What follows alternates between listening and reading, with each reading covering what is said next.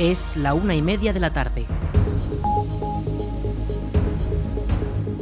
Buenas tardes, lunes 5 de diciembre comenzamos el espacio para la información local en el 107.4 de la FM. Les habla Rich Gómez. Arranca una nueva edición de la Almunia Noticias.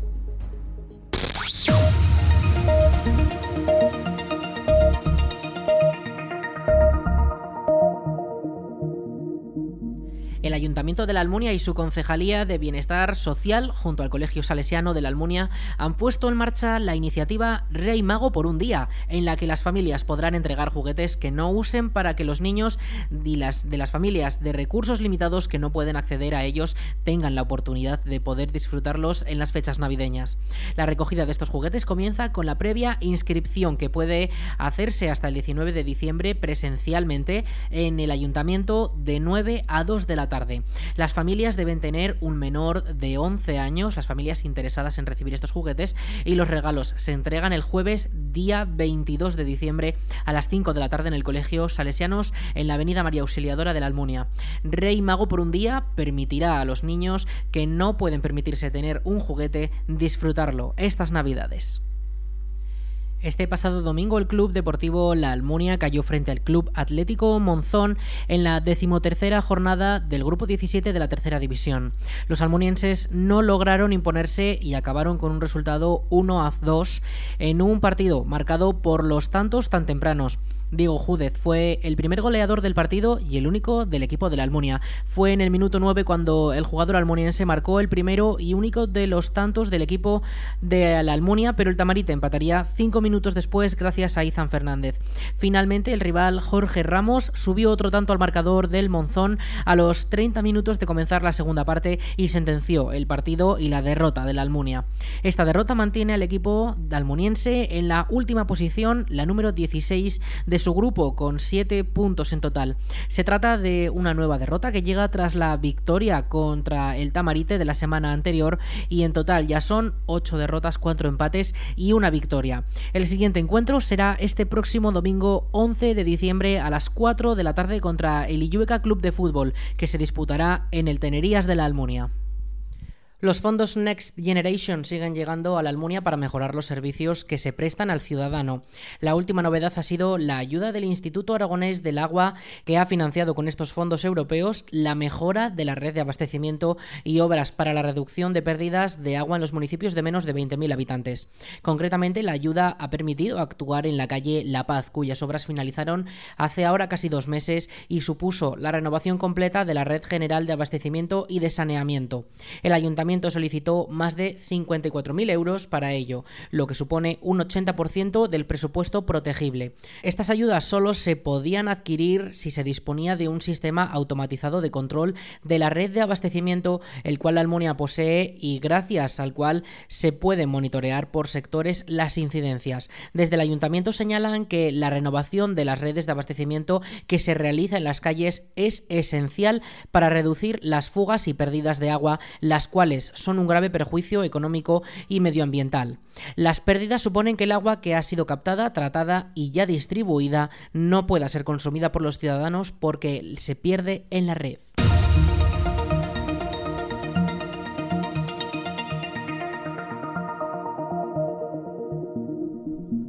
La festividad del Día de la Constitución el 6 de diciembre y de la Inmaculada el 8, que caen el martes y jueves respectivamente, han hecho que mucha gente coja festivos para enlazarlos con el fin de semana que coincide además con la apertura de las estaciones de esquí o el comienzo de las agendas de actividades navideñas en las ciudades y centros comerciales. Muchos buscarán descanso, otros ocio, pero desde la DGT ya avisan de que estos días serán de desplazamientos largos por nuestras carreteras. Concretamente las salidas se producirán en dos fases, durante este mismo viernes 2 y este sábado 3 y durante el próximo miércoles 7 y jueves 8. Los viajes de vuelta se concentrarán principalmente el domingo 11 con esa vuelta a la actividad normal. Los principales destinos serán las montañas en las que se permita practicar deportes de invierno como en los Pirineos y parte de la provincia de Huesca. También habrá desplazamientos hacia las zonas turísticas de descanso y las de segundas residencias. La Dirección General de Tráfico estima que se producirán 1.200.000 215.000 desplazamientos por las carreteras de Aragón. Uno de los tramos más conflictivos y con mayor circulación será el tramo de la Nacional 330 a su paso por la nave en Huesca, donde finaliza la A23 antes de llegar a Sabiñánigo. En cualquier caso, la DGT recomienda evitar las horas punta, tener preparado el viaje y consultar la meteorología para poder disfrutar sin preocupaciones de un puente de diciembre. La empresa Acciona comienza este jueves 1 de diciembre las labores de limpieza en las calles de la Almunia tras la adjudicación de los servicios de limpieza de espacios públicos. La empresa se encargará de las distintas labores de limpieza profunda diaria. Escuchamos a Juan José Moreno, teniente alcalde de la Almunia. Sí, bueno, empieza la nueva empresa porque se licitó, ahora tenemos una empresa que estaba realizando las labores debido a que nosotros eh, ya no pudimos eh, seguir con nuestros medios y se licitó y eh, esta licitación para cinco años la ha ganado una empresa Acciona, que tengo que decir también que el personal que ha, acogido para hacer estas labores son de la Almunia, con lo cual es una, también una buena noticia, que no venga con personal de, otro sitio y que lo fue, no fue una salió de ellos, pero que nosotros eh, eh, agradecimos que, esta selección de personal fuera con personal de, la Almunia. Como digo, empieza mañana día 1, se tienen que adaptar un poquito a conocer, aunque conocen el entorno, conocen el pueblo, se tendrán que adaptar, hay que dar ese margen de confianza, pero bueno, ya digo también que la eh, jornada de limpieza empezará a las 7 de la mañana hasta las dos y media aproximadamente.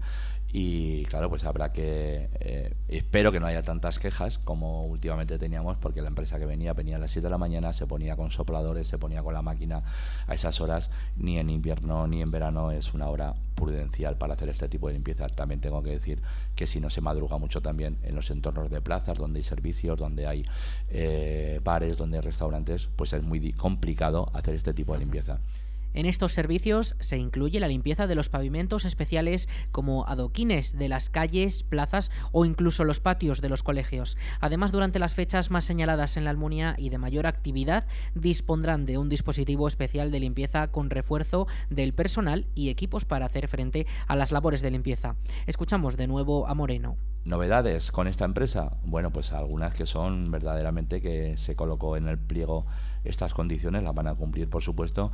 La barredora va a ser eléctrica, con lo cual hará muy poquito ruido. Los sopladores serán eléctricos, que también harán poco ruido y también entramos ya en una dinámica. Tendremos limpieza los 365 días del año, en el turno normal durante la semana, eh, con incidencia el día del mercadillo, con incidencia también una vez a la semana en los colegios.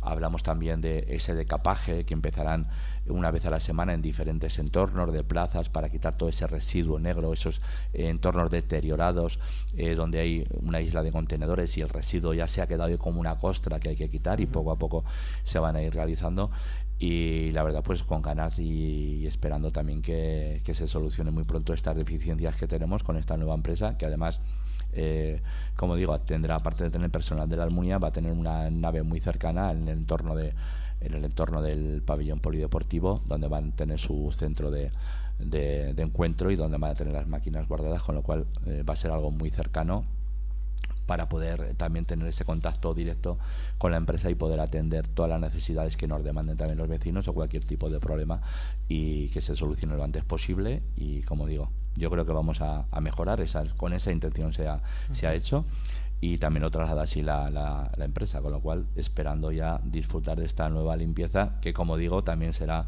se implantará poco a poco, pero van a empezar ya al 100% con, con todos los medios y bueno, pues eh, nos adaptaremos. Viene mala época, como bien has dicho, eh, la poda, los árboles, las hojas que viene el invierno se caen y aunque pase la máquina y limpie las hojas o algún entorno, a la media hora, a la hora ya ha caído otra vez porque estamos en el tiempo, como bien dices, otoño, que ya sí. cerca del invierno eh, y el árbol lleva su proceso y con el frío se acelera esta caída de hojas. Esta licitación estuvo discutida entre dos empresas y finalmente Acciona será la que se encargue de todos estos trabajos que hasta ahora se hacían con equipos municipales y que con el tiempo han visto incrementada su actividad hasta llegar al punto de no dar abasto. Por ello, el ayuntamiento ha decidido sacar a licitación la limpieza y dejar las calles lo más limpias posibles.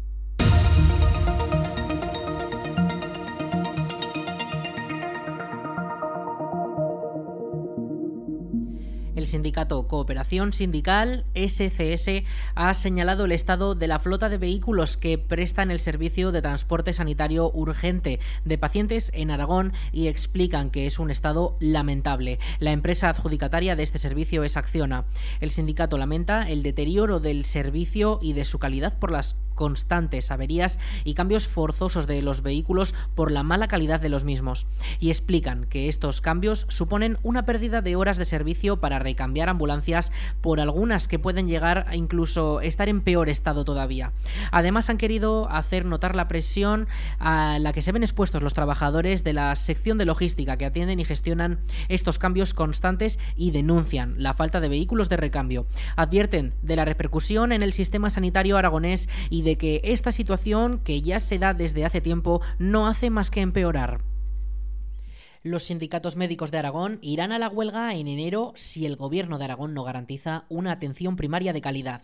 FASAMED y CESM Aragón comienzan sus movilizaciones ante la ausencia de medidas urgentes del gobierno de Aragón que reduzcan la, saturación de los centros de salud, el agotamiento de los profesionales, la sobrecarga en las consultas y el deterioro en la calidad del servicio que sufren todos los usuarios por la mala gestión de los responsables sanitarios. Leandro Catalán es el presidente de los sindicatos médicos de Aragón. Le escuchamos. Los sindicatos médicos de atención primaria de Aragón y el Comité de Crisis han decidido iniciar movilizaciones eh, em, para defender una atención primaria de calidad. Eh, se comenzará con una concentración el próximo día 13 de diciembre a las 17.30, una manifestación el 18 domingo a las 12 de la mañana y anunciamos también dos días de huelga para los días 23 y 24 de enero en caso de que no obtengamos una respuesta favorable a las, a las propuestas que hemos presentado al Departamento de Sanidad. Posteriormente se podrá valorar el iniciar una huelga indefinida.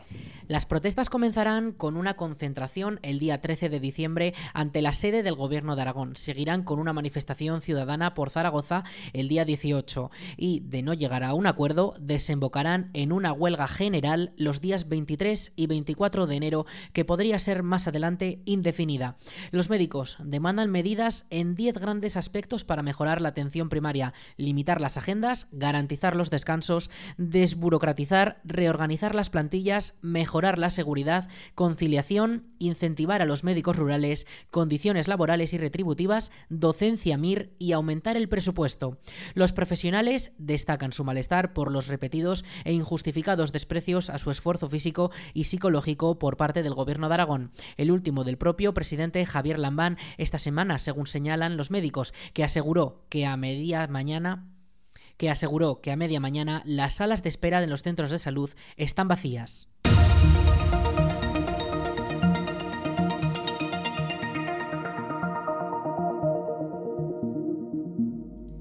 El Consejo de Ministros aprobó este pasado martes 29 de noviembre la distribución de 1,13 millones de euros a Aragón para la formación en competencias digitales de 4.920 niños y niñas adolescentes en situación de vulnerabilidad en el marco del programa Competencias Digitales para la Infancia del Plan de Recuperación y Transformación y Resiliencia.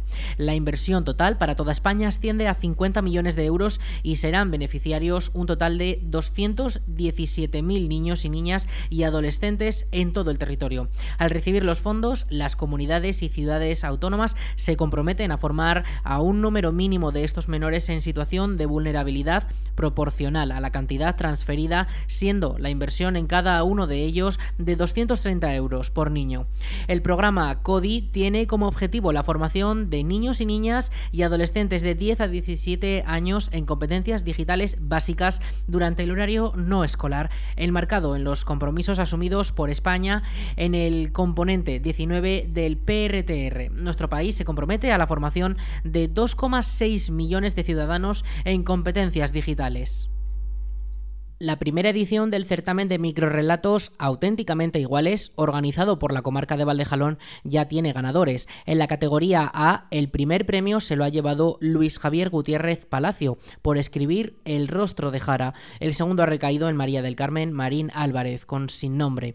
En las distintas categorías que involucraban a los alumnos de los colegios, la B1 ha tenido a Manuel Cabeza Galvez del Colegio Nertóbriga de la Almunia como ganador gracias a su relato titulado sorpresa en el gimnasio. La B2 ha sido para Guillén Artigas Plaza del IES La Muela de La Muela con La Ayuda. La categoría B3 ha recaído en Andrea Sofía Circu del Colegio Salesianos de la Almunia con su obra La triste normalidad. Y finalmente en la categoría B4 ha sido Inés Latorre Tomei, la ganadora, con su relato el amor de mi vida del Colegio Salesianos también. Todos ellos se han llevado un pequeño trofeo y una compensación económica por participar y lograr la victoria en las distintas categorías de adultos y menores a partir de quinto de primaria. Los premios que recibirán oscilan entre los 500 y los 150 euros. La denominación de origen cariñena celebra sus 90 años de vida con una nueva imagen que unifica el nombre de la entidad y su famoso lema El vino de las piedras. La letra ñ y el color verde como principales elementos identificativos toman el protagonismo en un nuevo logotipo que se ha desvelado en un evento especial celebrado en Madrid. Escuchamos a Antonio Ubide, presidente de la denominación de origen cariñena. Bueno, pues representa, eh, digamos, la integración entre lo que era nuestra marca promocional, el vino de las piedras, con el vino con el nombre de Ocariñena. Hasta ahora, si, os acordáis, lo llevábamos separado. el vino de las piedras era una, imagen, perdón, que lo que hacía era potenciar nuestros vinos en base a un efecto valor que era el territorio, pero no estaba asociado con la marca de Ocariñena. En ese estudio que luego os explicarán la agencia que lo ha hecho, lo que viene a decirnos el consumidor es que se tienen que integrar las dos marcas porque la, del vino de las piedras da más valor que la de Deo Carigina. Por tanto, lo que hemos hecho es integrarlas para que continúen un camino 15, 20 años más adelante las dos. Durante el evento también se ha reconocido la gran vinculación del vino de Cariñena con Alemania. Este país europeo ha recibido el galardón especial del 90 aniversario por ser el principal importador durante los últimos 25 años, con una cifra media anual de 8,2 millones de botellas. Así lo agradecía Christoph Wolfrum, ministro consejero de la Embajada Alemana en España.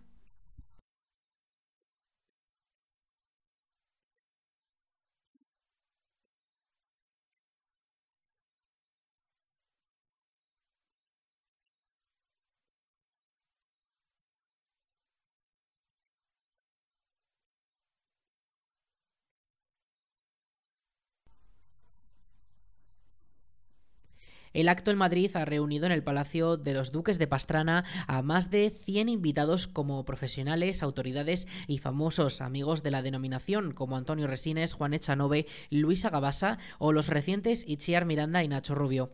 Esta celebración continúa con la conmemoración de sus 90 años de vida, ya que la denominación de origen cariñena fue una de las primeras que se creó en España en 1932. Por su parte, el consejero de Agricultura del Gobierno de Aragón ha elogiado la capacidad de internacionalización de la denominación de origen cariñena durante las últimas décadas. Le escuchamos. Bueno, pues desde luego celebrar el 90 aniversario de una denominación de origen. Eh, hay pocas, muy pocas denominaciones de origen en España que lo puedan celebrar. Eh, cariñena es una de esas pocas. La importancia yo destacaría que yo creo que en gran medida Aragón se nos conoce en el mundo, en gran medida por el vino por lo tanto, es uno de, de los reconocimientos que tenemos que hacer al mundo del vino, que sea un gran embajador de Aragón, del territorio, de nuestra cultura y desde luego es un placer pues, pues comprobar cómo esto pues llega a la gente y realmente se nos conoce.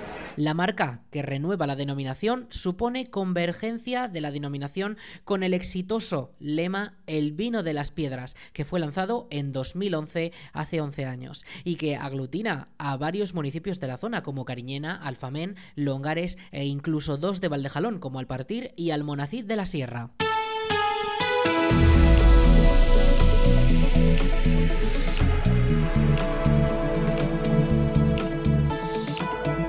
Con la previsión del tiempo. Para este lunes tendremos precipitaciones durante toda la tarde prácticamente y tendremos una máxima de 7 grados con una mínima de 0. Hoy las temperaturas serán frías, pero mañana, martes, eh, festivo día de la Constitución de aquí de España, tendremos una máxima de 15 grados. Suben esas temperaturas con una mínima de 5. Esa subida de temperaturas se mantiene un poco hasta el jueves bajarán nada unos grados y el viernes volverán a subir casi hasta los 18 grados. Eh, mañana martes sí que tendremos eh, algo de sol, cielos despejados durante solamente la mañana, ya que de cara a la tarde, ese mediodía y sobre todo de cara a la noche, las horas de oscuridad, tendremos nieblas. Estarán presentes esas nieblas en toda la zona de la Almunia de Doña Godina. Para el miércoles sí que volverán a salir esos rayos del sol.